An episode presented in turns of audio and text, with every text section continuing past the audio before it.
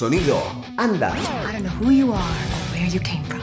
Cámara, anda. You ever dance with the devil in the pale moonlight? Esto es You can't handle the truth. Acción BSO. Banda sonora original. What's your favorite scary movie? Diego Cirulo, You can come over to my house and fuck my sister.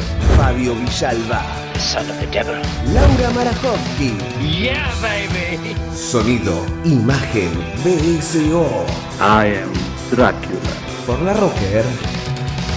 You know what I'm talking about, you fucking cockroach. BSO. Banda sonora original. Frankly, my dear, I don't give a damn.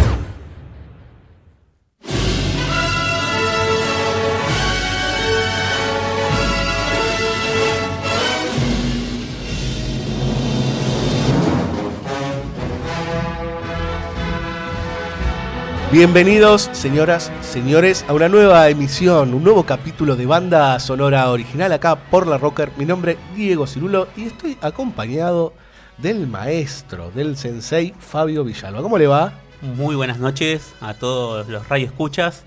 Eh, muy bien, ¿y usted, Cirulo?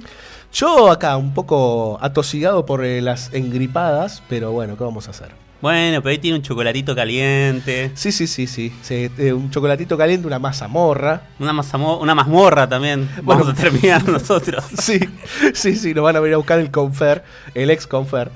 Eh, no es gratuito que el señor Villalba diga el chocolate caliente, que hable de la mazamorra, de las empanadas, ¿por qué no? Las empanaditas, claro, sí. ¿Eh? Empanaditas calientes, decía una, una letra este, de una cancioncita que era para quemarse los dientes. Que creo que la mayoría de los colegios deben seguir haciendo esos actos escolares con, con esas frases, esos personajes. En unas cuantas de esas este, cancioncitas todavía siguen existiendo. ¿Por qué hablamos de esto? Porque nuestro programa se llama Independencia, señores. Estamos a horas nomás, diríamos, de eh, el bicentenario de la firma del Acta de la Independencia de la Argentina en, 19 en 1816, ¿sí? Eh, entonces, ¿qué hicimos? Bueno, agarramos un puñado de películas que tengan que ver sobre, a ver, la liberación, la libertad, el independizarse, ¿sí? Grandes movimientos, este, grandes protagonistas que han incurrido en, bueno, no sé cómo decirlo, revoluciones. Sí, podríamos hablar de, de revoluciones, de, de movimientos de cambio, ¿no? Sobre todo, de, de búsqueda de un nuevo estadio, un nuevo paradigma, donde, bueno, también se pone en juego qué es lo que entendemos por libertad. Sí, claro, claro. Y, y también eh, es algo que vamos a discutir durante todo el programa, que es el tema de hasta qué punto las revoluciones son justamente revoluciones, o sea, cambios, ¿sí? A veces ese- esas mismas revoluciones, y voy a decir un solo nombre que es Revolución Libertadora, no son muy este, bienvenidas o no son para bien de la población. Bueno, muchas de estas cosas tienen que ver justamente, y también, ¿qué, qué es otro tiene que, que ver la independencia, ¿no? ¿Qué es la independencia? Totalmente. Este, y si en, mil- en 1816, estoy con 1900, no sé por qué, Villalba, pero lo voy a repetir muchas veces, corríjame por favor. No, por favor, igual no, no, no hay problema, Cirulo. La historia es cíclica y, Totalmente. y siempre volvemos. El tiempo no es lineal, este, siempre volveremos. Este, ok.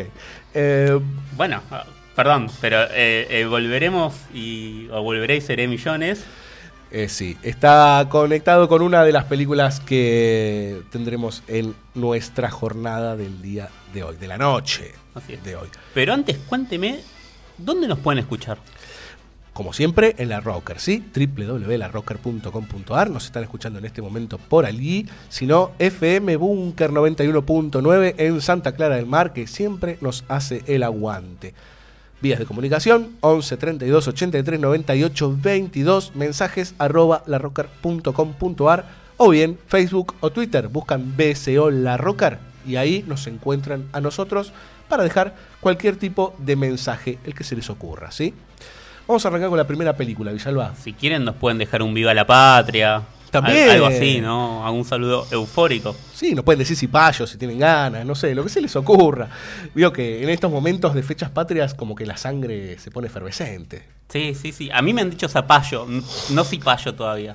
Bueno, Pero po- podría ser, me gustaría igual. yo le diría que los, eh, las cuestiones ahí nominales están ahí cerquita, zapallo, cipayo, Están pegando en el poste. Así es. 1960, señores. Stanley Kubrick dirige Spartacus. ¿Sí? Ajá. La historia del famoso gladiador romano que se convierte en un líder de una revolución de esclavos. Sí, señor. Primero es un esclavo, justamente, este, y que casi por un, un primer acto de insurrección, digamos, que es defender a un pobre hombre que se está muriendo de sed, termina convirtiéndose en un gladiador. Sí, así es. Eh, hay algo ya en el carácter de Spartacus, entendemos en la película, que, es inherente a él, que tiene que ver con esta cuestión de ayudar a una, a una persona que casi se está muriendo en una mina de sal, este, donde recolectan la- las piedras. Eh, que después eso se va a desplegar por distintos motivos, como el enamoramiento de, un- de Espartaco con una esclava y etcétera, eh, los devenires, ¿no? De, o los avatares del destino, se va, se va a derivar eso en, en la conformación de un ejército enorme que va a poner en jaque a Roma. Eh, en ese momento el imperio romano tenía una gran expansión, un- Sí. una gran extensión, y, y un solo esclavo, obviamente con un gran con conocimiento técnico, una gran capacidad estratégica, eh, puso en jaque a, a ese imperio. Sí, señor. Kirk Douglas encarna a Espartaco. Eh, tal vez ustedes conozcan al personaje por la serie que se ha hecho en los últimos años, que ha tenido dos versiones, una en, en como en los, los primeros años y después el, el otro Espartaco, el Espartaco revolucionario. Pero lo interesante de este personaje es como de la nada misma, porque uno lo ve como una persona que casi ni, si- ni siquiera tiene el don del habla, termina convirtiéndose en un verdadero líder, este, que el, el pueblo, porque en definitiva los esclavos son básicamente el pueblo, este, subyugado ante toda, todo el poderío de Roma, el imperio, este, logra entablar batallas por momentos muy inteligentes. Sí, y es muy interesante esta cuestión que vos decías de cómo un hombre con pocas capacidades, vamos a decir, del habla que en ese momento, obviamente la pura relación es con la retórica y el hecho de, cómo se manejaba la política y cómo se sigue manejando, como un hombre, digo, con esas pocas capacidades, pero con una misión o, o- o una intención muy clara, este, era capaz de enfrentarse a toda una cantidad de personas en un senado que diatribaban acerca de cómo enfrentarlo y toda una movida política ahí que, que se da con el personaje de Laurence Olivier, Crassus, Sí, y el de Charles Lawton. Charles Lawton es uno de los más grandes actores que dio el siglo XX.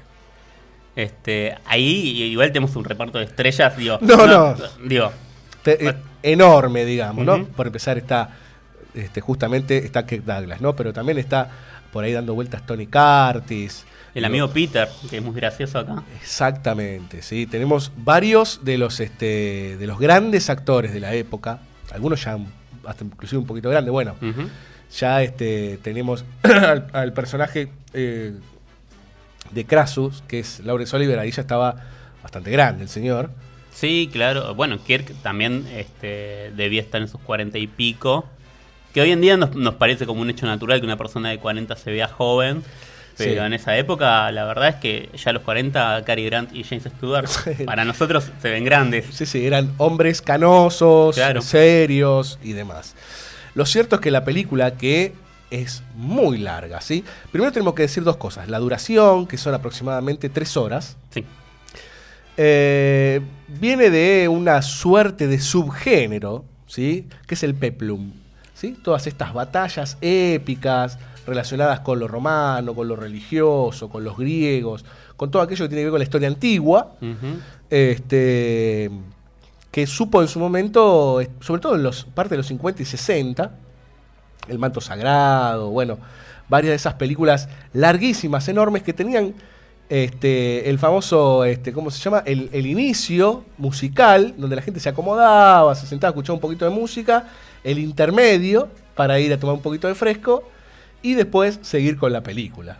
Sí, es interesante señalar que muchas de esas películas se filmaban en Europa, en países como España, aprovechando ¿no? las, las cuestiones naturales, obviamente, que, que tienen que ver con, con el lugar. Y que en este caso a Kubrick no se lo permitieron porque querían demostrar que se podía filmar en Hollywood esta película.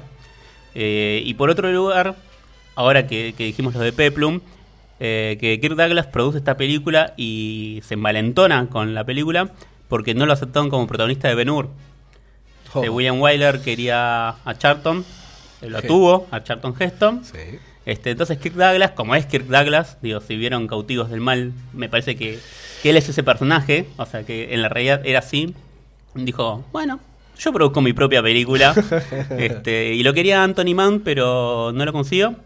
Así que lo Le tuvo al amigo Kubrick. Sí, un poquito, ¿no? Sí, un poquito, amigo. no, no, un poquito de director, digamos. ah, Stanley bueno, Kubrick, ¿no? bueno, son cuestiones de, de gusto. Sí. qué bárbaro, qué te, te Villalba. Eh, que no es el Stanley Kubrick que vamos a conocer, o o el que se hizo más conocido, ¿sí? Este es el Stanley Kubrick de estudios, diría yo. Y esta es la última así en la que no tiene la decisión sobre todos los elementos. Sí, señor. Es la película quiebre. Después de, de esta película, Stanley ya se convierte en el Kubrick que todos conocemos. Y yo, si no recuerdo mal, después ya viene 2001, Dice del Espacio. Así Con es. lo cual estamos hablando de algo diametralmente opuesto a todo lo que venía haciendo, por lo menos en términos de decisión, con una estética que es casi increíble, digamos, ¿no? Hay momentos en que los encuadres no se pueden creer, digo, y, y aparte, viendo esa película, es del año 1960, o sea que tiene 50, 66 años, 56 años. Sí, es interesante que todavía no es el Kubrick simétrico que conocemos ahora por los Sí. videitos de internet. Claro, pero es el, el Kubrick de grandes encuadres. Eh, y aparte decía esto de los 56 años, porque uno ve cientos de miles de personas en batalla y ahí no hay ordenador, no hay PC, no hay After Effects, no hay nada, señores. Eh, ahí es acción viva. Sí, sí.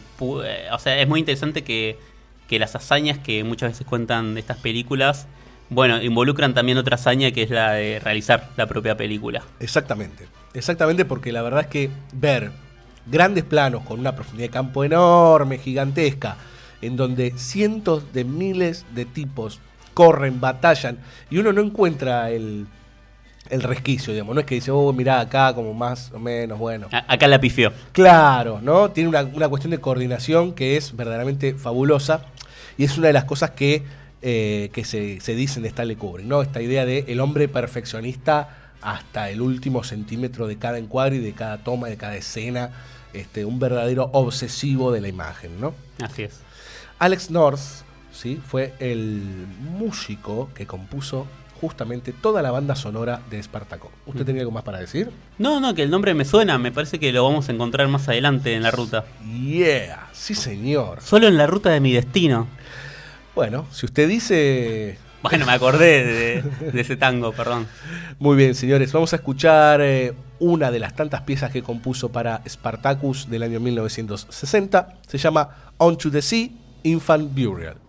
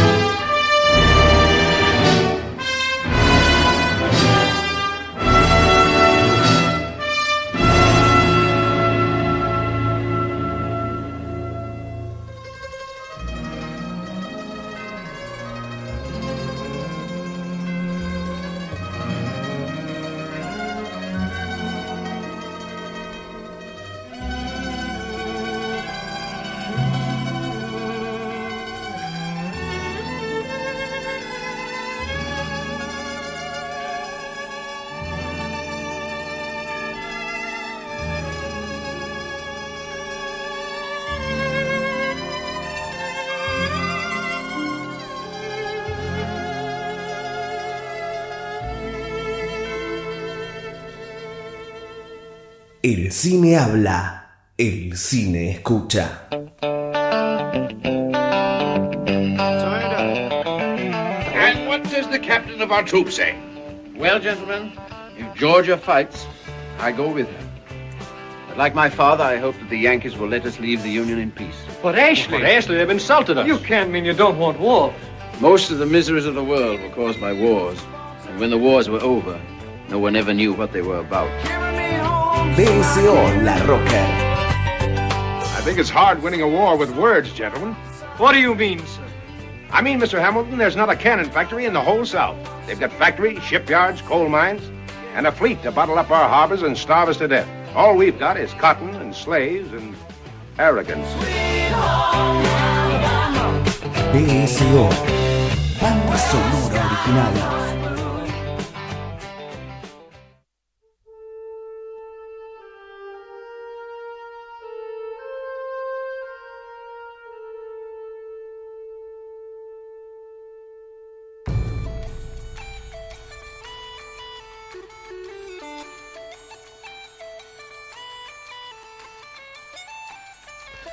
Bien, señores, suenan gaitas que en algún momento supieron estar prohibidas, ¿sí? En Gran Bretaña.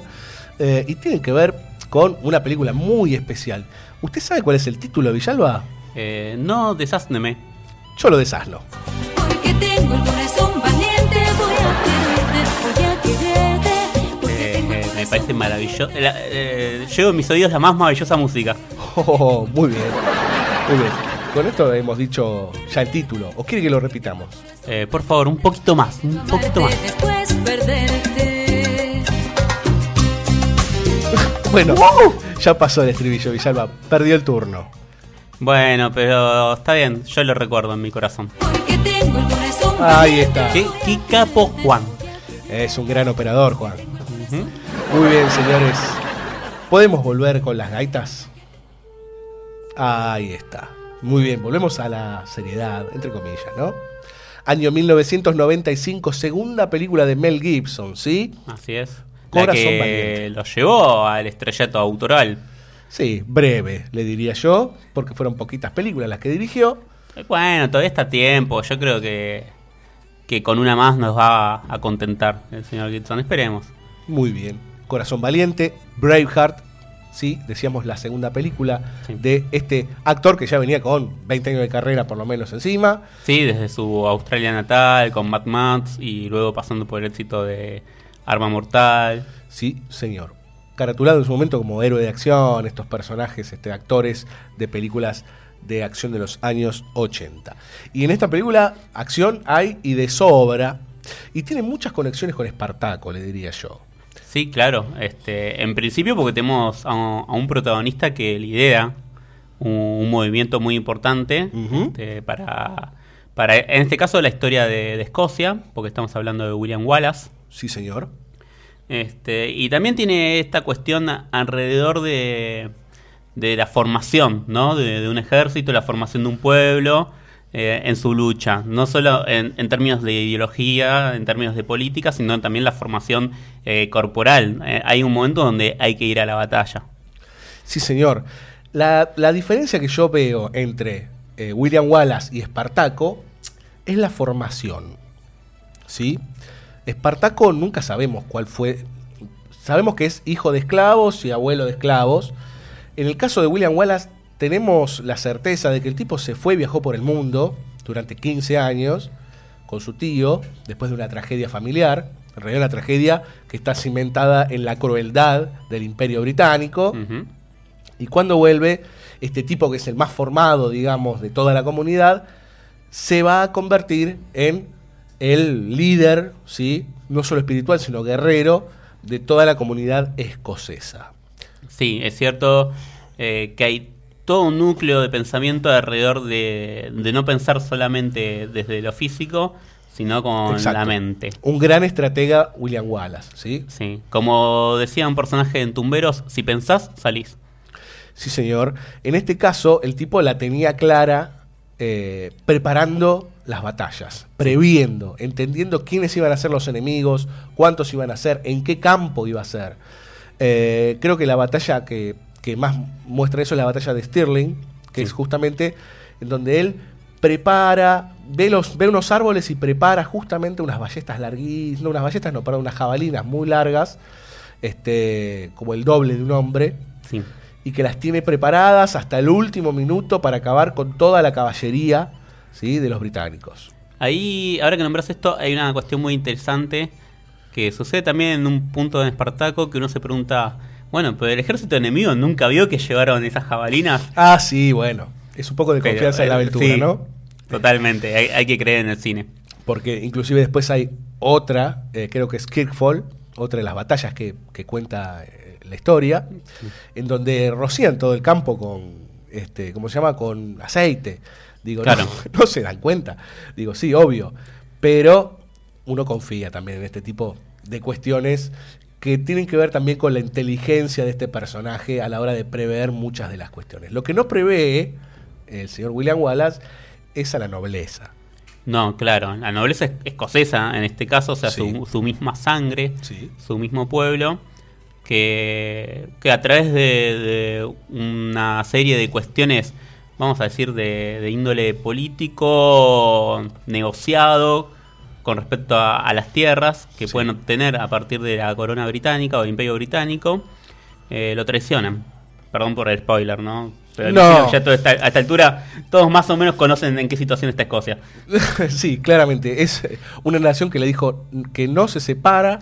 ¿sí? O sea, se hizo un referéndum eh, para que voten los escoceses para separarse del imperio británico eh, y dijeron que no. Así. Digo, así quedaron las cosas, ¿no? O sea que más allá, digamos, de todo lo que pudo hacer William Wallace, eh, bueno, las cosas siguen estando como están, ¿no? Hay algo interesante que ahora cuando lo volví a ver, Corazón Valiente, hay un punto ahí en la tradición que, que te sigue doliendo, que yo creo que funciona muy bien la película porque todavía lo sentís. ¿no? Como después de tantos años, después de conocer la película, uno llega al punto en que Robert de Bruce, que es un gran personaje en la película, Sí. Es el líder que no. O sea, él no puede ser el líder que es Wallace, Claro. pero lo desea. este, y que confía en, en el resto de los nobles, eh, es traicionado, bueno, es traicionado William Wallace, obviamente, pero... La cantidad de traiciones que hay dentro de esta Sí. película. La trama eh, se basa en traiciones y guerras, digamos, este, donde la sangre brota este, por todos lados. Pero yo creo que también, ¿sabes por qué duele un poco eso, Fabio? Porque tiene algo, corazón valiente, de punta a punta, diría yo, y que eso puede ser a favor o en contra. Yo creo que a favor, por lo que quiere contar, es este espíritu romántico. Sí. Claramente, de- el- ya de por sí el espíritu revolucionario, este, cuando se mira, por ejemplo, una utopía, hay una mirada romántica al respecto. ¿sí? Y acá eso está ligado también con el amor, está eh, conectado claramente con el, el honor, con, con, este, la forma de hacer la guerra inclusive. Sí, sí, totalmente. Hay, hay un lugar donde la construcción de un, de un ideal y de una persona que, que pueda avanzar en, en pos de eso, cuando uno conecta ¿no? con ese lugar y, y después cómo todo eso se derrumba, es, ter- es terrible. Y a uno lo afecta, obviamente. Sí, cuando uno empieza a encontrar las fisuras que están justamente no del lado de los ingleses, sino de los propios suyos, digamos. ¿no? Claro. O sea, de los de la misma tierra este, que no se la bancan y que quieren el individualismo contra, digamos, este, el pueblo. Sería una, una cosa así. Este, y los que. Esto es como cuando cambió, eh, se desterró el feudalismo Sí. y empezaron otro tipo de sociedades en donde se creía que eso iba a ser una suerte de evolución, pero en realidad pasó al a los burgueses, digamos, a la burguesía, que en definitiva, nombre va, nombre viene, tenía mucho de lo que tenían los viejos señores feudales.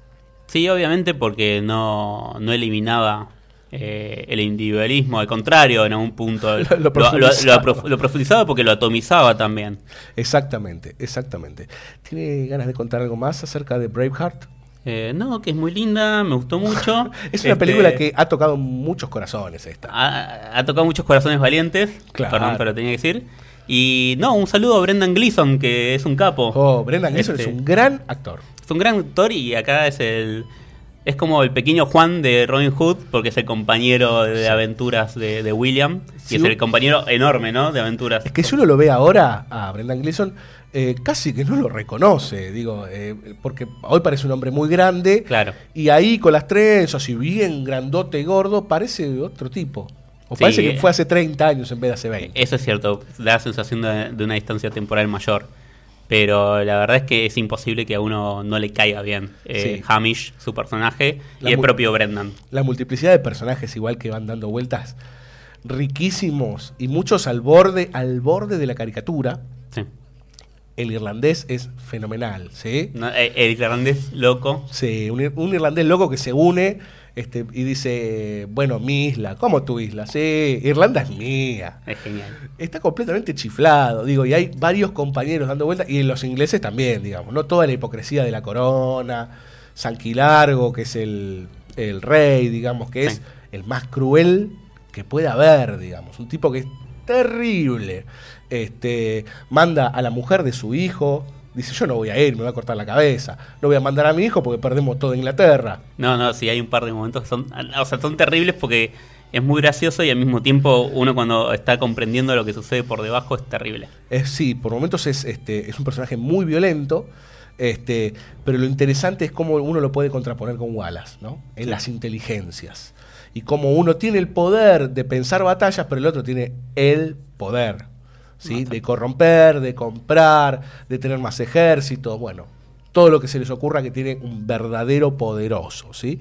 Vamos a escuchar música, doctor. Vamos a escuchar música que uno escucha esta música y la verdad es que la relaciona inmediatamente No a, una, a una película que vino dos años después, este, que se llama Titanic. Porque Ah, sí, sí, sí. hay claro, unas líneas melódicas que, bueno, no es casualidad que se parezcan porque es el mismo autor. Sí, y aparte, bueno, que está todo el juego de los inmigrantes, eh, de los irlandeses, los escoceses, Claro. todos los que están en el último piso de ese Titanic.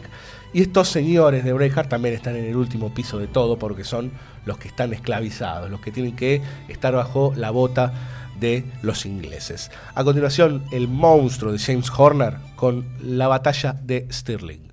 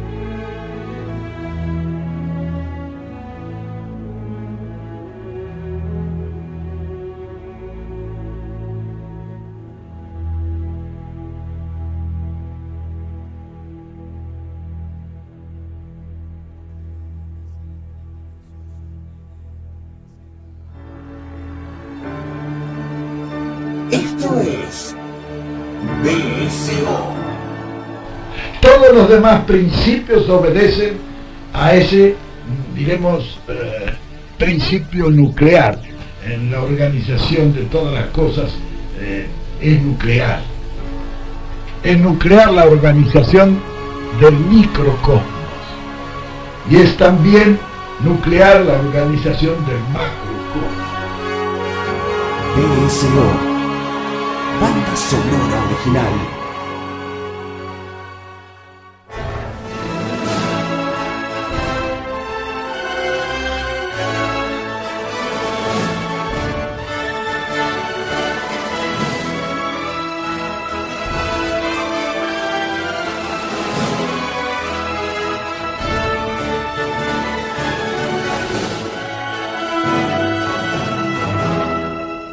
Antes Villalba decía, vamos a escuchar de vuelta a Alex North. ¿Y sabe por qué Villalba? Porque tengo el North bien puesto. La brújula bien puesta hacia el norte. Sí. Bueno, señores, estamos escuchando justamente a este compositor nuevamente porque vamos a hablar de Viva Zapata de 1952, dirigida por un director del que podríamos hablar largo, que es Uf. Elia Kazan. Sí, hay- hay- ahora que hablamos de Elia, y para relacionarlo un poquito con Espartaco, que hay un par de cosas ahí que dejamos en el tintero, que hay toda una cuestión con, con Elia alrededor de del macartismo, Sí, claro. eh, de la época de las listas negras en Hollywood, este, donde se lo acusa de delación, etcétera. Quizás para tener una, una mirada muy interesante acerca de, de Kazan, estaría bueno eh, ver el documental de Scorsese y Sí. de, Ken, de Kent Ken Jones. Jones, sí. Eh, A leer tu Elia. Así es, eh, una carta a Elia, que la verdad que es totalmente emocionante. Obviamente que se puede hacer todo un desarrollo intelectual acerca de, de ese director, pero me parece que también la pata emocionante y, la, y cuando uno ve a Scorsese hablándole a cámara a Elia y, y ve el brillo en sus ojos, Sí. bueno, eh, conecta des- desde otro lugar también con, con lo que pudo haber sucedido, ¿no? Con la delación de Elia Kazana a sus compañeros de Hollywood. Sí, inclusive eh, Scorsese pone en el tapete el tema y habla de que se terminó utilizando la figura de Kazan como el, el eje, digamos, como el cabecilla de toda esa cuestión anticomunista, y las listas negras y el macartismo, etcétera, etcétera, cuando en realidad eran unos cuantos y la cosa era un poco más compleja Claro. de lo que parece. No era el tipo que señalaba, digamos, ¿no? Y la relación con Espartaco tenía que ver que el guionista de Espartaco es Dalton Trumbo, Sí, que señor. fue acusado de comunista, cuando eso era como algo para acusar, ¿no? Sí, sí, Suena total. ridículo. Este, y que durante muchos años no, no podía estar acreditado en los títulos de las películas hasta que, bueno, en el 60 Kirk Douglas lo logró. Sí, señor, Trumbo estuvo prohibido mucho tiempo. Hace, creo que un año, se realizó una película sobre el guionista Trumbo, Ujú. En donde justamente lo que cuenta es toda esta, este, digamos, odisea que tuvo que pasar, lamentable, por ponerle la nomenclatura de rojo, comunista, prohibido, ¿no? Claro. Vamos a lo que nos concierne, Villalba, porque Sí, los, pro- disculpe. los prohibidos en realidad acá son los mexicanos, ¿sí? Claro. Eh, o por lo menos tienen prohibidos gran cantidad de sus derechos.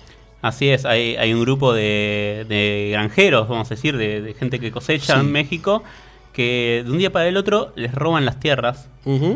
Ah, y, claro, y claro, bueno, van, a, van al gobierno, van al centro de poder a quejarse. Claramente ahí son bien atendidos, bueno, ¿cómo les va? ¿Qué, necesitan? Hijos míos, le dice el presidente. Hijos míos. La verdad, cuando uno se da cuenta quién es, si uno lee la historia, el presidente se llamaba Porfirio Díaz. Sí. Cuando uno lee la historia de Porfirio Díaz, que estuvo un presidente democrático, 34 años en el poder, ¿eh? cualquier relación con un señor que estuvo en una asociación de fútbol este, es mera coincidencia, pero estas cuestiones de Ay, Cirulo, todo pasa. todo pasa, exactamente. Eh, bueno, es terrible, digamos. Es terrible porque además se les promete una respuesta que ellos, ellos ya saben que no va a llegar, que la asumen con resignación, salvo uno, ¿no? Salvo una persona en ese grupo Ujú, que claramente es el protagonista, Exactamente. es, Emiliano Zapata. Que cuando uno ve el plano de Marlon Brando haciendo de Emiliano Zapata hoy en día. Se es para un- aplaudir. Sí, pero también hay, hay un poco ahí de cuestión difícil, ¿no? Brando. Ah, Sí, Brando una- siendo mexicano rodeado de actores Mexicanos. Cuya fisonomía o- Sí. O por lo menos más. latina. Claro, entonces es como Bueno, dale que va. Bueno, hubo una pseudo costumbre, diría yo, en Hollywood, de agarrar algunos actores y que hagan personajes con los cuales, igual Brando es brillante en la película. Sí. Sí, bueno, brillante, eh, casi todas las películas han sido brillantes Brando, pero en esta actúa muy bien. Pero a lo que iba es esta cuestión de la costumbre de agarrar, por ejemplo, a Brando o a John Wayne y convertirlos o que encarnen personajes imposibles. A ver, John Wayne fue Gengis Khan, digamos, ¿no? Le pusieron dos, dos banditas en los ojos y nunca, digo, un rubión de 1,95 este, va a ser Gengis Khan. Es imposible, digamos. Y acá, bueno, acá es un poquito menor la cuestión. Sí, no, además hay que entender que durante buena parte del cine clásico hollywoodense había cierto respeto, o había en realidad no cierto, había un respeto hacia el tratamiento de, de, de ese tipo de personajes, hacia el- o hacia las tierras extranjeras, que por ahí ahora no encontramos en Hollywood, No. donde dicen cualquier cosa Claro, de sí, cualquier sí. lugar. Hoy es más endógeno en ese sentido. ¿no? Claro. Tienen bastante problema tienen, ¿no? Este, pero en ese momento, aparte, pensemos, la Revolución Mexicana fue en 1910, aproximadamente duró un tiempo. Este, hubo golpes de golpes dentro No, de la, la, propia la- la cantidad, revolución. claro, la cantidad de, de mini revoluciones que hay dentro de la revolución es increíble. Para entender la historia, si quieren, pueden ver un documental de Raimundo Gleiser que se llama México, la revolución congelada, que habla de por qué esa revolución terminó no siendo nada, o no siendo ninguna revolución. ¿sí? Claro. Porque de allí surgió el, el famoso Partido Revolucionario Independentista, si no recuerdo mal, es así el nombre, este, que es el PRI, que está hoy en México, eh, y que de revolucionario tiene, digamos, tal vez la marca de la zapatilla, ¿no? Eh, poco. Así es. Este, que están, eh, claro, bueno, es muy interesante el título porque están en una situación congelada en términos políticos. Sí, señor. Este. Sí, señor. Es el partido dominante desde hace añares. Ujú. Bueno, y acá tenemos otro amigo que también hace de, de personajes de otros lares, que es el amigo Anthony Quinn. Sí, pero Anthony Eh, Quinn era eh, mexicano. Bueno, pero, pero siempre digo, hace de gente del desierto, hace, Ah, sí, bueno. hace de, de lo que venga. Hombre Como- rudo. Este, acá un borrachín también. Acá un borrachín que es el, que es el hermano de Zapata. Mano. Con, con una relación que se va a ir tensionando a lo largo de la película y que nos llega, vamos a, a spoilar un poco, hacia la situación final donde, de nuevo, toda esta cuestión de- del ideal o, o de la utopía, como vos señalabas antes, se ve derrumbada no solo por los ataques de que tengo enfrente, del enemigo, de lo que hay que Sí. combatir, sino también por los propios resquebrajamientos de, de lo interno. Sí, yo creo que hay un personaje ahí dando vueltas que es como la clave para todo. Que es, eh, yo no, ahora no recuerdo el nombre, creo que se llama José o algo así. Que es el personaje que va saltando de partido en partido, siempre del lugar revolucionario, entre comillas, este, y que va a ser finalmente el culpable de acusar a Zapata de ser un subversivo, digamos, ¿no? Una especie de este, tipo radical que o se hacen las cosas de esta manera o no se hacen. Claro, pero siempre del otro lado. Es como el Lilita Carrió claro. extremista. Sí, más cercano a, a esto que se dice en nuestro país como la- lo, lo trosco, digamos, ¿no? Lo inaccesible. Claro, entiendo. Este, o sea, en el, en el momento en que vos decís, bueno, logramos esto, no, esto se tiene que hacer así, si no, no sirve. En ese momento se convierte en tu enemigo. Y si pasó a otro bando, y en ese bando, si no se hace como es así, se convierte en tu enemigo. Y así Sí, sí, inconformista. Exactamente. Y usted nombraba la escena esa inicial en que se, se lo devela al personaje de Zapata, o revela a Kazan al personaje de Zapata. Y es interesante porque es clave, o en realidad es importante con una escena clave que viene muy adelante, que es cuando quieren que Emiliano Zapata sea el presidente. Sí. Este es otro de estos hombres que no accede desde la palabra, ni desde la dialéctica, ni nada por el estilo, sino que en realidad de las armas. ¿sí? Esta famosa este, charla que tiene todo el tiempo en la película, que es, acá, ¿qué tiempo? ¿Qué charlar? ¿Qué búsqueda legal? Nosotros necesitamos comer, nosotros necesitamos tener el campo, nosotros necesitamos esto, acción. Y él, que es un hombre de acción, viene un grupo de campesinos a decirle que el hermano de Zapata se quedó con unas tierras. Y él, en ese momento, hace lo mismo que hizo Porfirio Díaz al principio de la película. Anota el nombre del tipo que le gritó. Sí. Y ahí se da cuenta de lo que está pasando. Ese es un, eh, digo, es de, este, de una, una forma de pensar, una delicadeza desde puesta en escena, de entender, porque eso fue hace una hora y pico antes, y tenerla clara, digamos, inclusive en la, en la puesta, digo, casi son, son simétricas las escenas. Sí, sí, sí, es una simetría que le permite a Zapata y a nosotros, bueno, pensar hasta dónde llegó. Y sí, y hasta dónde es la revolución, ¿no? Eso Claro. también es interesante, el camino del revolucionario. Bueno, ¿hasta dónde sigo? ¿Dónde paro? Pancho Villa, que aparece también en la Sí. película, en un momento dice, bueno, yo hasta acá llego, ¿no? Yo me quiero ir a mi casa, disfrutar de mi mujer, un buen vino, quiero vivir la vida.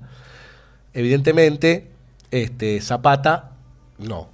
Siempre él va a estar desde el lugar de la acción, del más débil, hasta que se convierte claramente en enemigo de sus propios amigos Sí. y tomando algunas medidas drásticas, que ahí es donde lo saca también de- del bronce, ¿no? Sí, lo interesante de la película es también que, que no construye una figura heroica del personaje, sino que problematiza acerca de estas cuestiones que vos bien señalabas. Y esto también se da en el enfrentamiento final con el hermano, cuando se da cuenta de, bueno, de que todo lo que les permitió la revolución también em- empezó a embarrar, vamos a decir, Sí. esa situación interna de ellos. Y, y el hermano realmente le había sacado de las tierras a, Sí. a los nuevos granjeros o a los granjeros que estaban ahí y, y había entrado en el mismo sistema de, cor- de corrupción, vamos a decir, que la gente a la que ellos combatían. Sí, sí, como que en realidad pasan los gobiernos, pasa el tiempo, pero la burocracia se queda. Sí. Iba a decir que eran los artistas. Era inevitable. Era inevitable, ¿no? Este, Pero sí, obvio.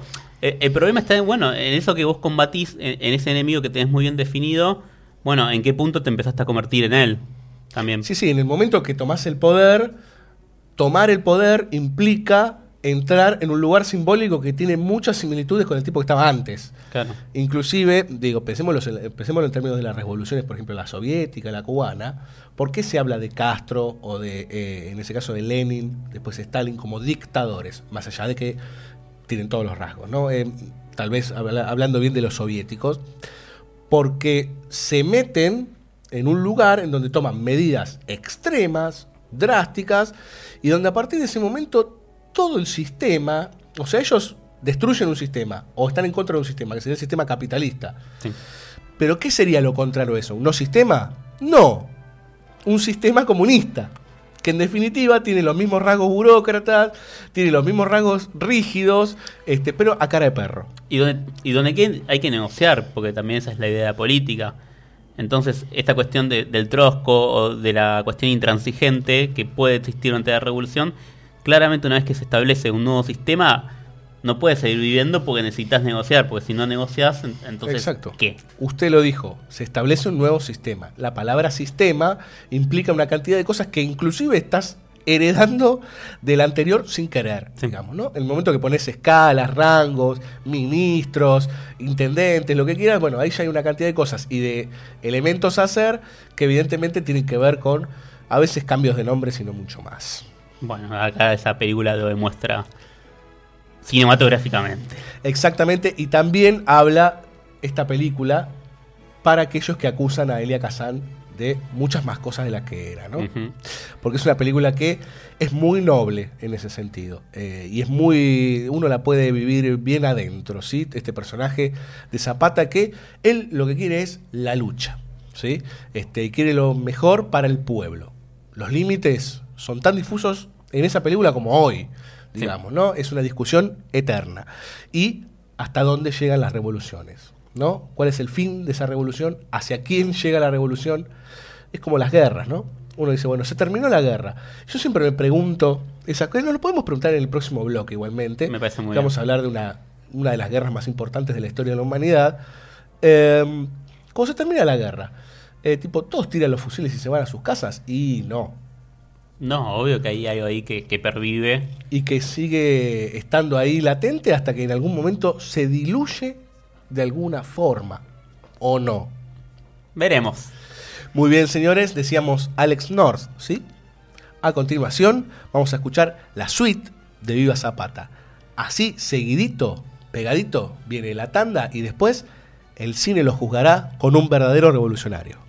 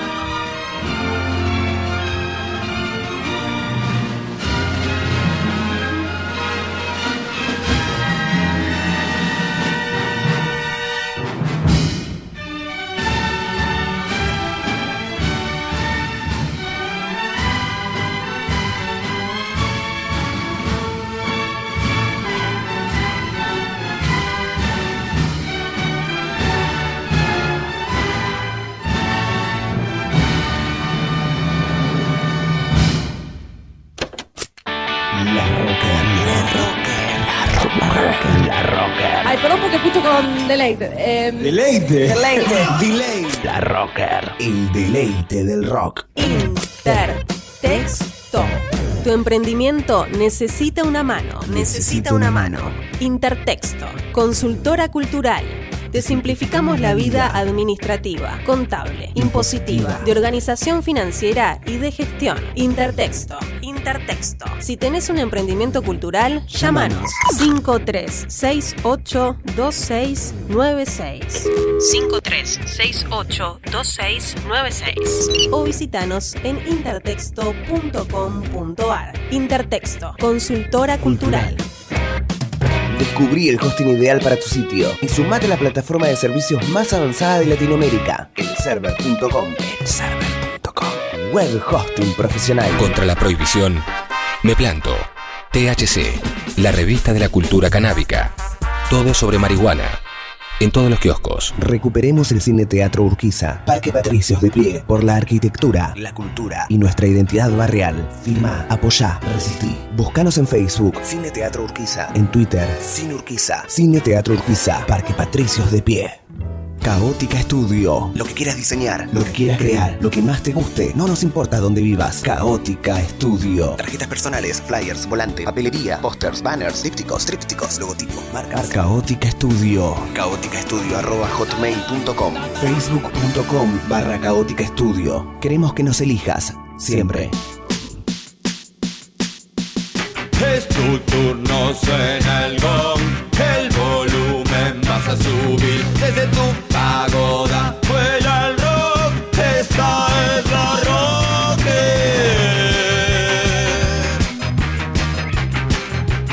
Rocker.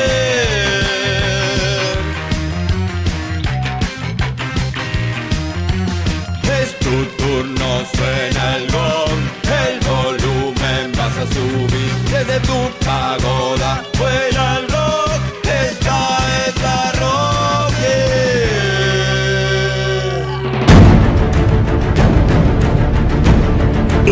Cine los juzgará. Hoy, Nelson Mandela.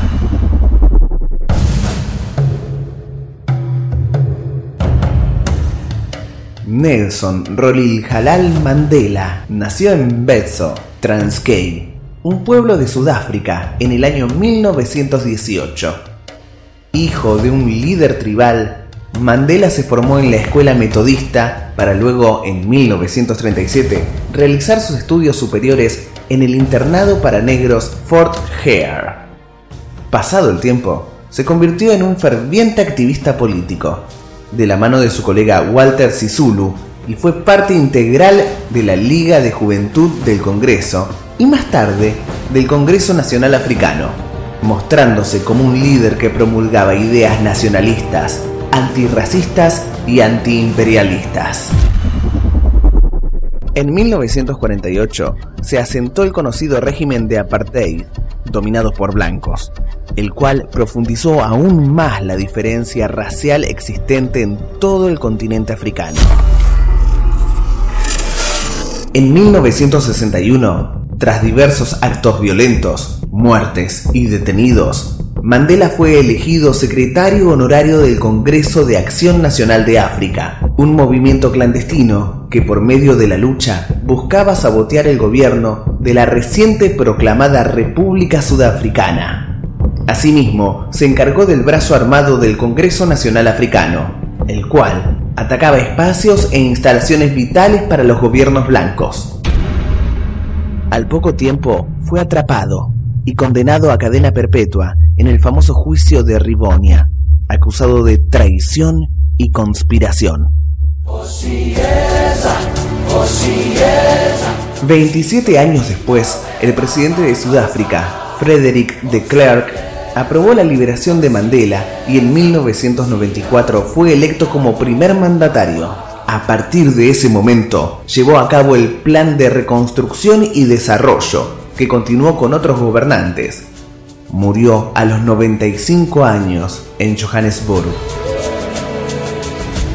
Clint Eastwood dirigió en 2009 Invictus, película protagonizada por Morgan Freeman y Matt Damon, que retrataba justamente el comienzo del gobierno de Mandela y la conexión con el equipo de rugby, los Springboks, mayormente integrado por blancos, que supo ganar la Copa Mundial de 1995 con un fuerte apoyo de Mandela y así unir simbólicamente al país. Les dejamos a continuación la canción War in Union 95, interpretada por Overton y Yolalandi Norti, parte de la banda sonora de la película.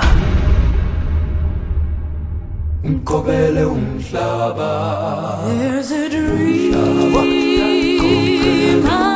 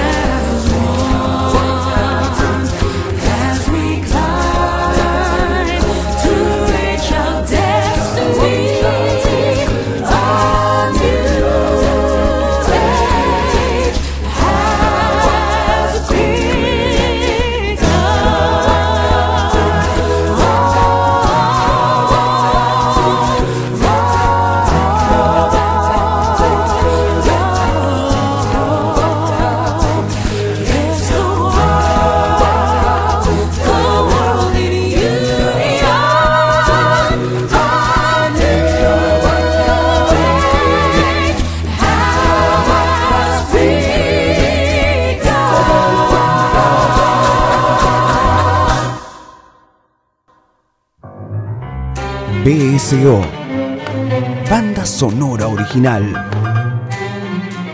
¿No extrañas? ¿Nunca te dieron ganas de volver? Eso de extrañar, la nostalgia y todo eso es un verso. No se extraña un país. Se extraña el barrio en todo caso, pero también lo extrañas si te mudas a 10 cuadras. Que la patria es un verso, estoy de acuerdo. Pero el otro es muy pesimista. Todo puede cambiar. Estás desorientado y no sabes qué trole hay que tomar para seguir. La Argentina es otra cosa. No es un país, una trampa. Vienen los milicos y matan 30.000 tipos. O viene la democracia y las cuentas nos cierran y otra vez aguantar y a cagarse de hambre y lo único que puedes hacer, lo único en que puedes pensar es en tratar de sobrevivir o de no perder lo que tenés. El que no se muere, se traiciona y se hace mierda. Y encima te dicen que somos todos culpables. Son muy hábiles los fachos. Son unos hijos de puta. Pero hay que reconocer que son inteligentes. Saben trabajar a largo plazo. Por eso en tu total bsoradio.com.ar tiro del Por la final te va a salir.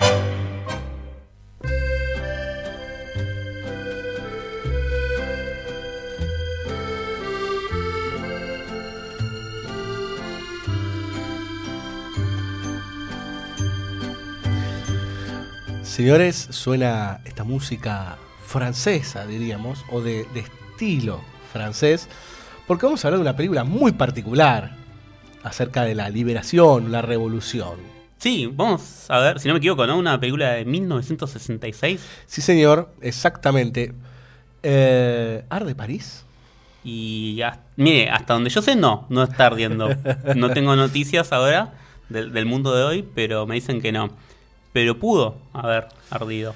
Exactamente. Ese es el título de la película justamente del 66, como decía el señor Villalba, dirigida por René Clement, ¿sí? que tiene un rasgo muy particular. Los escritores de esta película son Francis Ford Coppola y Gore Vidal. Claro que, además, ¿no? pongamos un poco en, en ámbito que en 1966 Francis Ford Coppola no, no lo junaba No, ni, ni la había madre. hecho Dementia 13, había dirigido en el 63, si no Claro. recuerdo mal, pero era Sí, nadie. sí, si mal no recuerdo, era así como un, re- un revisor de guiones eh, en la Universal. No, perdón, en en la Paramount, que es la productora de esta película.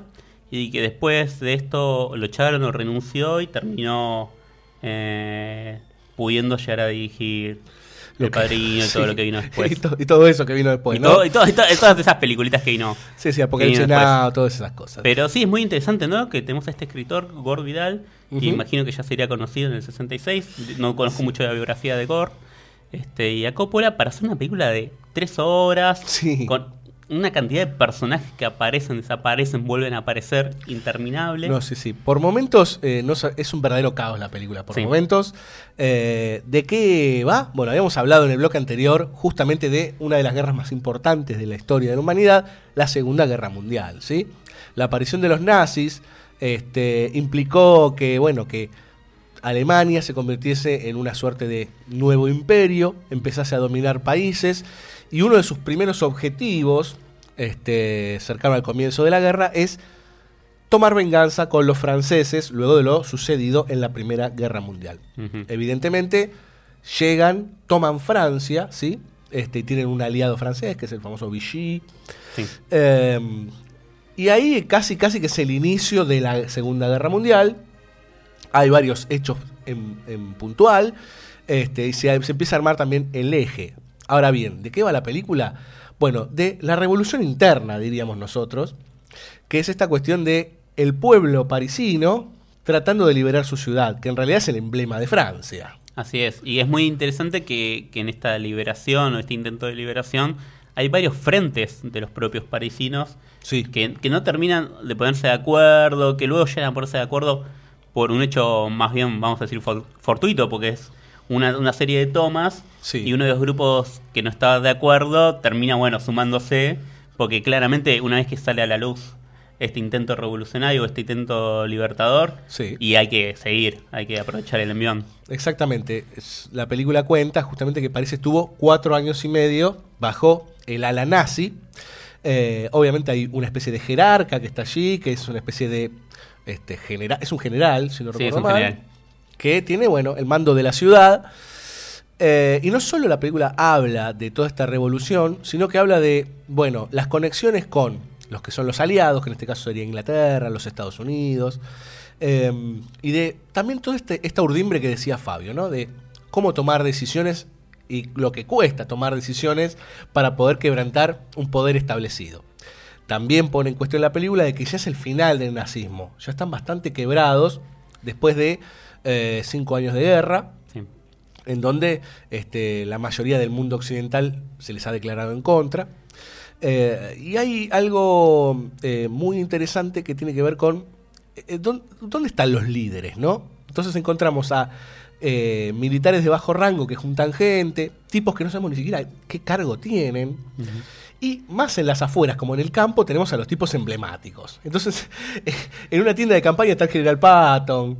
Sí, sí, sí, que además uno, si bien reconoce los rostros, porque además estos personajes emblemáticos están representados o están encarnados por actores que son estrellas. Ahora cuando hablemos de lo que sería el cast de, de actores, es una locura.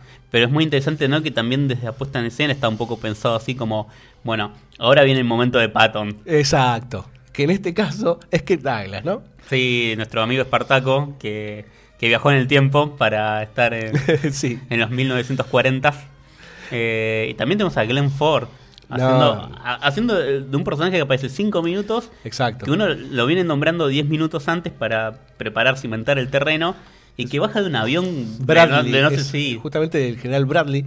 Eh, pero vamos a nombrar un par de personajes. Jean-Paul Belmondo, que también tiene un personaje chiquitito. Esto es interesante también, de que no ningú- es una película coral, claramente. Ninguno tiene como mayor este, envergadura como personaje.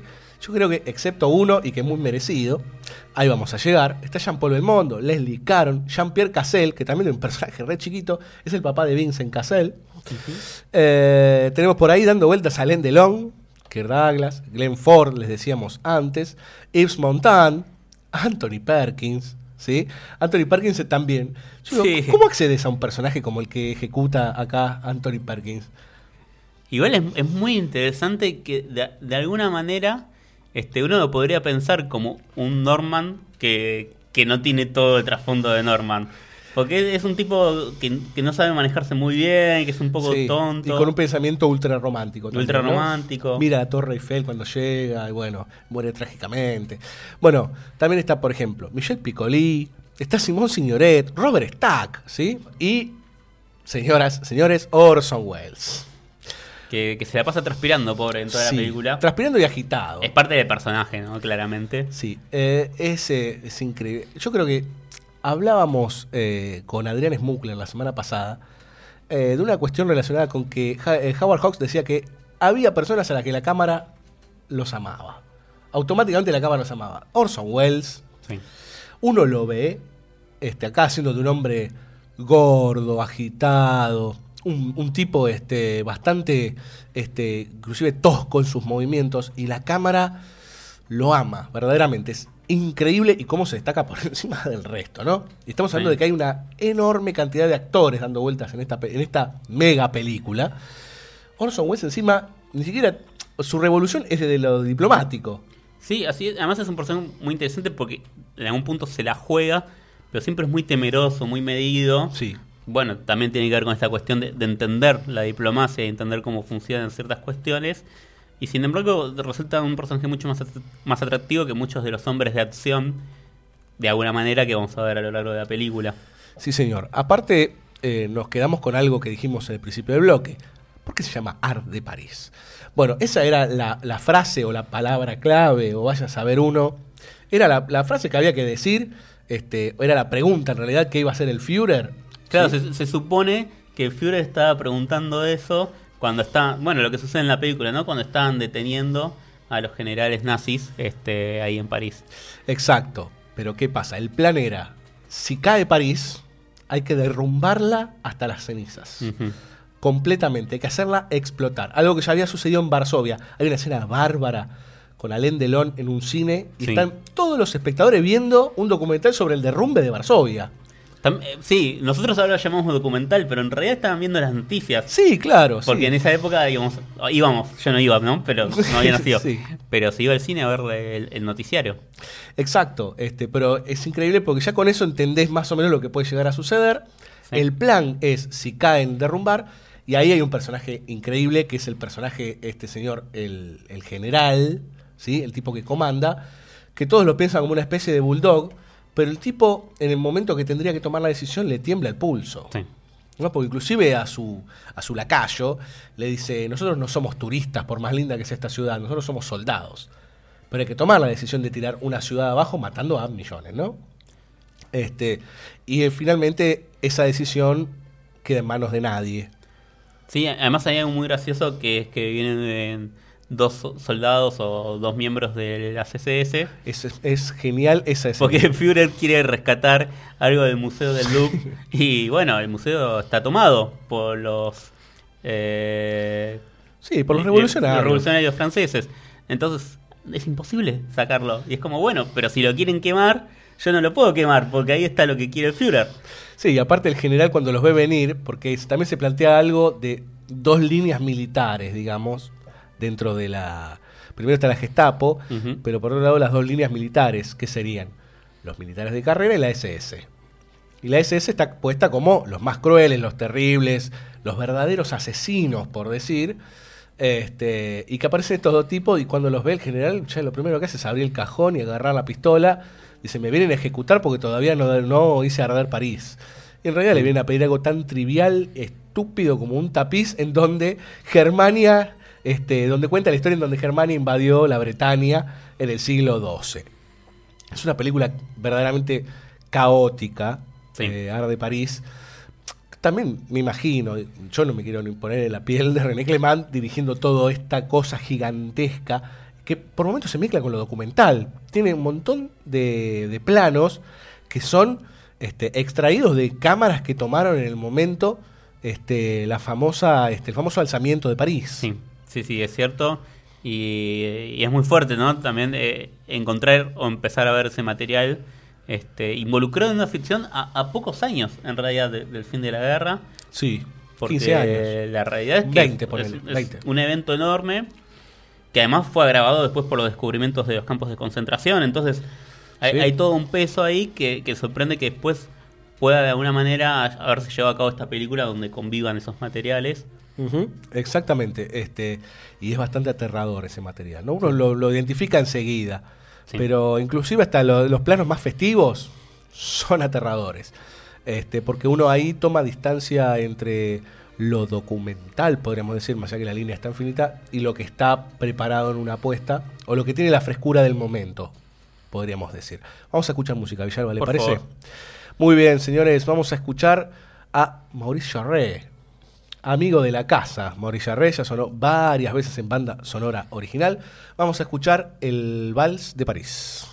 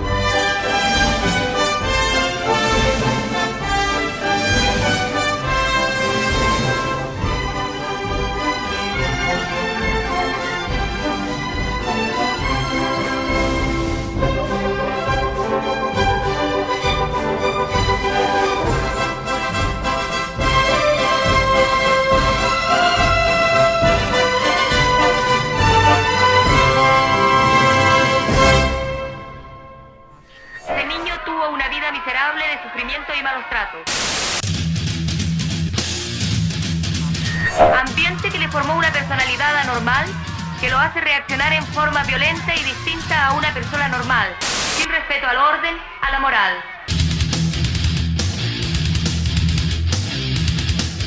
Me encuentro arrepentido de lo que hice. Sin respeto al orden, a la moral. No tuve educación, ninguna cosa. Forma violenta y distinta a una persona normal. Tengo esperanza en que el presidente me dará el indulto. Inicio. Sonora original. ¿Y si no lo hace, Jorge?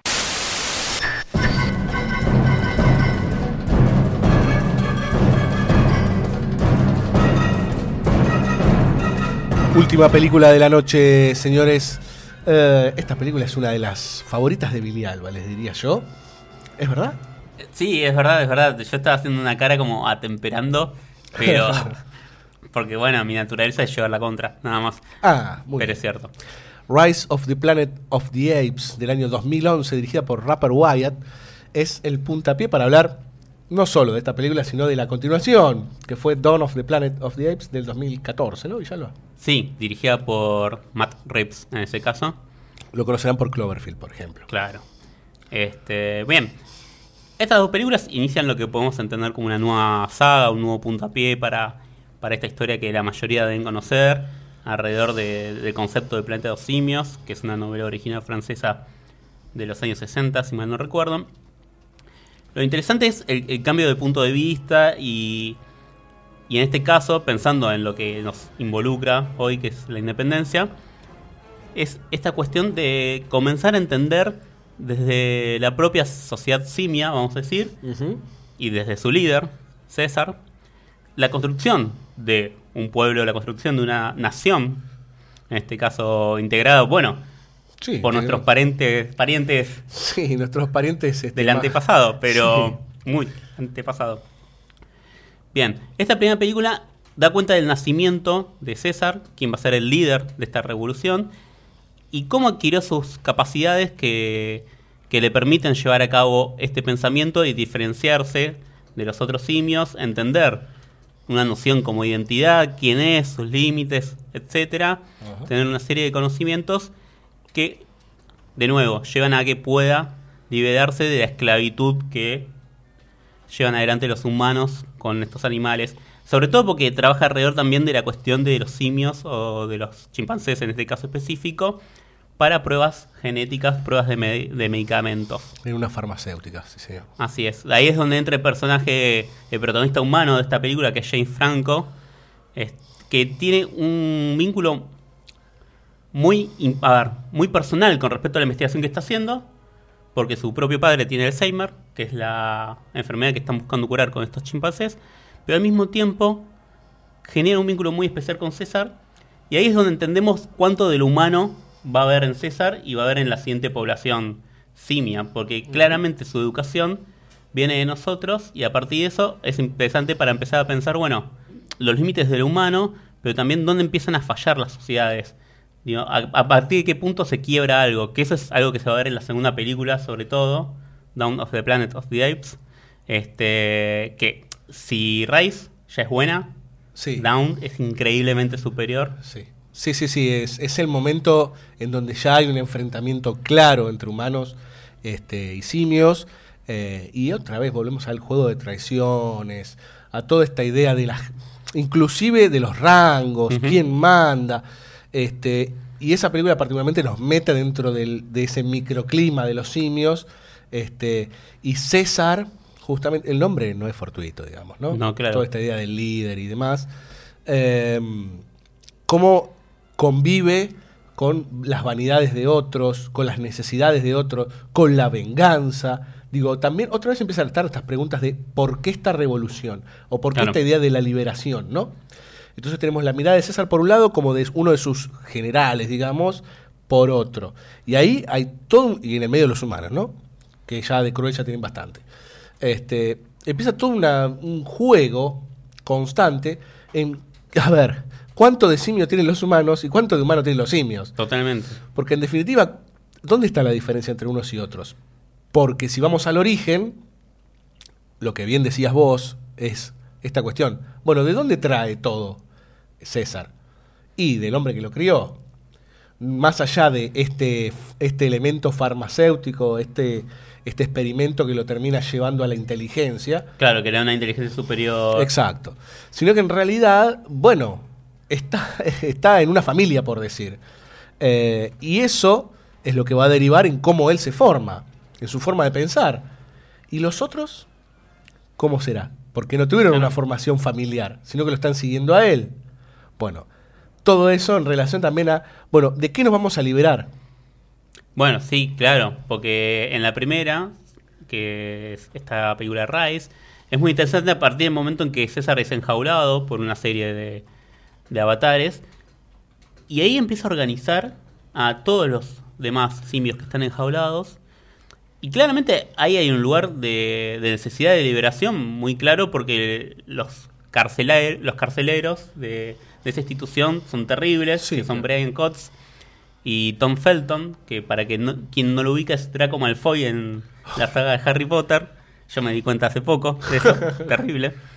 Este, y claramente uno ahí está con César y, quiere que sean libres porque entiende esa situación de opresión. Pero una vez que salen al exterior y, se encuentran con el choque con lo humano, que inevitablemente también uno se encuentra con que es lo propio, bueno, pará, ¿qué onda? ¿Qué queremos con César? Es muy interesante también el, el juego que hace ambas películas con respecto a eso, porque nos estamos identificando con un otro, pero al mismo tiempo ese otro nos está devolviendo un, digo, un espejo bastante terrible de nosotros. Sí. O bastante interesante en realidad, este, pero es un simio. Digo, es un poco como la idea de Avatar, ¿no? Me estoy a, a partir de un dispositivo tecnológico me, me identifico con algo que no soy yo. ¿Y cuánto cuánto hay de mí en eso? Sí, lo interesante, y perdón, pero esto ya es medio de trivia, pero creo que eh, algunos de los guionistas de eh, Rise of the Planet of the Apes, o creo que en realidad de Dawn, eh, son parte de eh, Avatar. Sí, la dupla creadora de, de la nueva saga de Planeta de los Simios van a ser guionistas de, De las nuevas Avatar. de alguna de las De alguna de las tantas que van a venir de Avatar. Sí, sí. Siguiendo esta línea de, de trivia, Cameron contaba que armó grupos de guionistas para Avatar 2, 3, 4. Claro. Y que armó toda la historia con, los, con las duplas, pero todavía no le, no le asignó ninguna peli a cada dupla para que esa dupla no se interese solamente en su porción de la historia, sino que se interese en el todo. Bueno, esta cuestión ¿no? de- también de estrategia. Sí, sí, sí, totalmente. Del entendimiento de, bueno, ¿qué necesito hacer? O pensando que teníamos hace, digo, tenemos fresca la memoria del, del programa de Hawks, ¿no? Es esta clase de personajes que hacen lo que tienen que hacer, Sí. a pesar de que sean mal vistos, a pesar de que genere mal humor o lo que sea, entienden que hay una acción que es necesaria para que el resto se desarrolle, el resto haga lo necesario, y van y la hacen. En ese sentido, César es, es un gran líder también. Eso, claro, sobre todo en Dawn of the Planet of the Apes hay algo ahí central que tiene que ver con está mal, pero es lo que hay que hacer. Claro, al final Es digo, terrible, clarísimo. es desolador el final. Eh, no sabemos qué viene después, digamos. Viene War, Sí, sí, viene sí, guerra. Sabemos que viene una tercera película, pero más allá de eso, eh, lo que no sabemos es cómo. Claro. Digamos, porque la cantidad de dilemas morales, éticos que se plantean durante toda la película son enormes. No sabemos cómo va a funcionar César en la guerra, cómo van a funcionar ahora los humanos en la guerra, qué, qué iba a haber en todas esas estrategias, digamos. Acá se viene, porque los humanos, porque uno puede decir, bueno, pero con un par de tanques los volás a todos los monos, no hay nada. No, porque junto con el virus o el remedio que contenía un virus para dar cura al Alzheimer, vino también un virus para los humanos que no Sí. afecta a los simios. Entonces la población humana fue extinguiéndose. Que eso es un punto muy interesante eh, en la lógica actual que incorpora esta saga que no tenía la anterior. En la anterior los humanos se habían enfrentado a los simios y ahí venía la disminución de la población humana. Pero me, me parece que entendiendo cómo funciona el mundo de hoy, incorporar la lógica de que, bueno, nosotros mismos estamos creando nuestras propias armas de destrucción, no solo por la inteligencia de los simios, sino porque estamos investigando o estamos jugando con cosas que no terminamos de comprender. Matrix, Terminator. Exactamente. Este, me parece- bueno, y también por eso Cameron eligió a estos guionistas. Este, hay, hay- hay todo un complejo. Este, que obviamente es, digo, estamos hablando de, de enfermedades como el SIDA, Sí. que seguimos todavía dudando, porque no sabemos, porque no hay forma de- todavía de comprobarlo, eh, si no fueron generadas en laboratorios. Exactamente. ¿Le parece si escuchamos música? Patrick Doyle compone toda la banda sonora de Rise of the Planet of the Apes y vamos a escuchar a continuación una piecita justamente de él, The Apes Attack.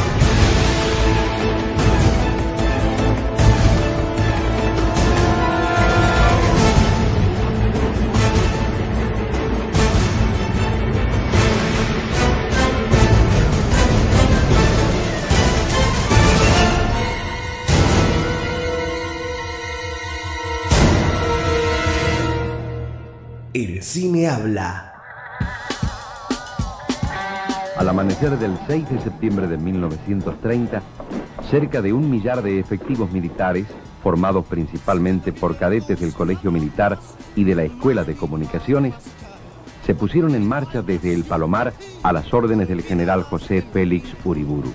El objetivo, el derrocamiento de Irigoyen. BSO.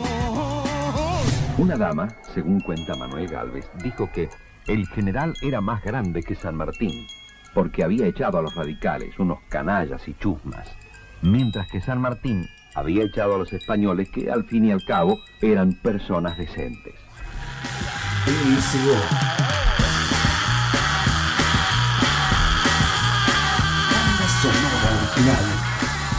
Por la Rocker.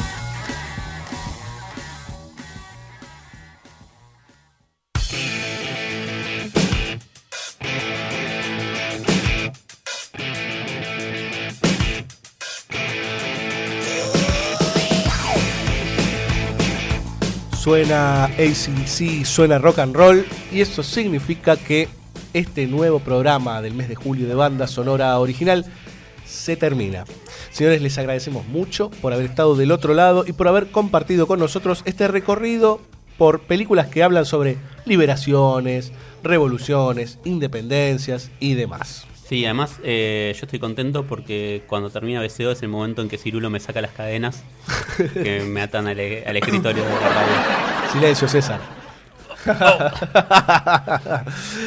Eh, bien, les agradecemos nuevamente por estar ahí. Agradecemos, como siempre, a la Rocker, a Juan Sixto, a FM Bunker, ¿sí? que siempre están allí en Santa Clara del Mar, en el 91.9, este, pasando este benemérito programa.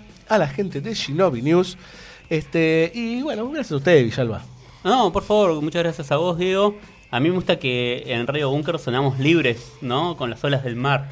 Exactamente. Libres, sí. Cantaba un señor que se llamaba Nino Bravo, ¿no? ¿Se acuerda? Sí, pero- Libre como el sol cuando amanece. Yo soy libre. Nino Bravo es un gran cantante que deberíamos recuperar en algún momento.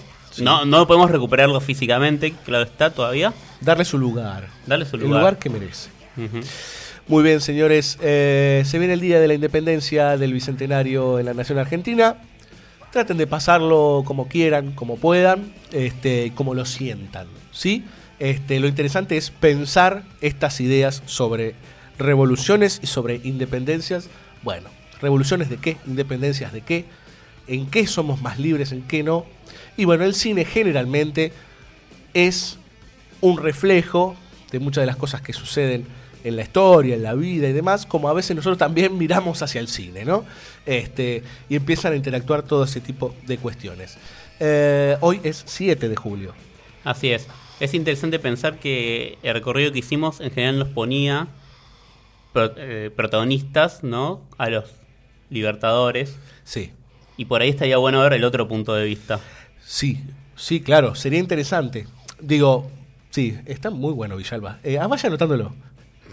Pero- no, no, en serio, vaya anotándolo porque puede ser muy interesante de ver al revés, digamos, ¿no? Hablábamos antes del comunismo y decíamos ciertas cosas que lo denostaban. Ahora, ¿qué pasa si miramos desde adentro de ahí hacia afuera? Totalmente. Yo creo que hay una canción que, que nos puede hablar un poco de eso. Sí, señor, sí, señor. Villalba, vaya usted. Bueno, vamos a escuchar por primera vez en este programa a un dúo de los años 70, Sui Generis, con su tema Tribulaciones, Lamentos y Ocaso de un tonto rey imaginario o no.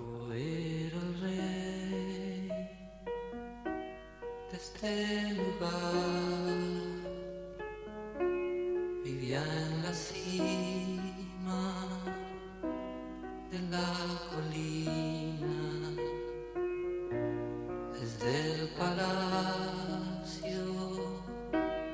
veía el mar y en el jardín la corte reía. Teníamos sol, vino a granel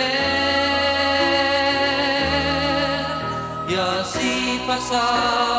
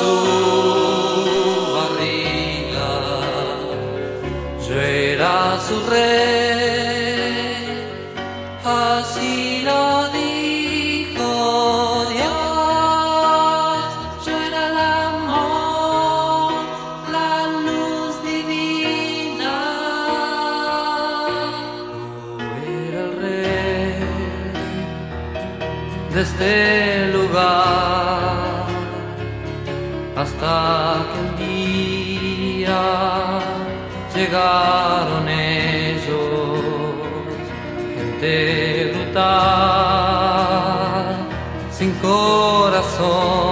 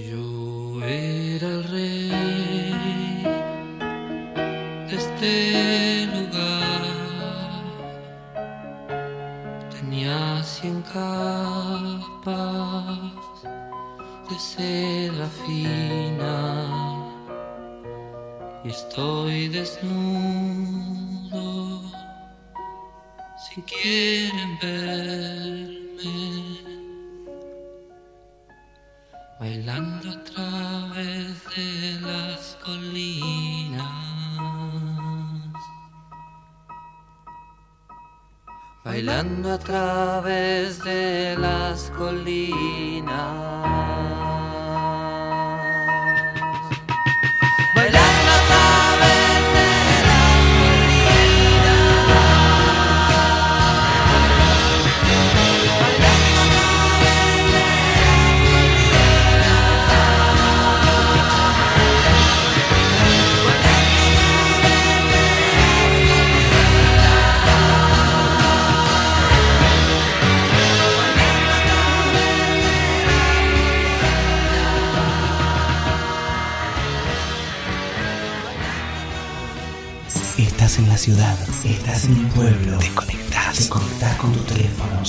señal.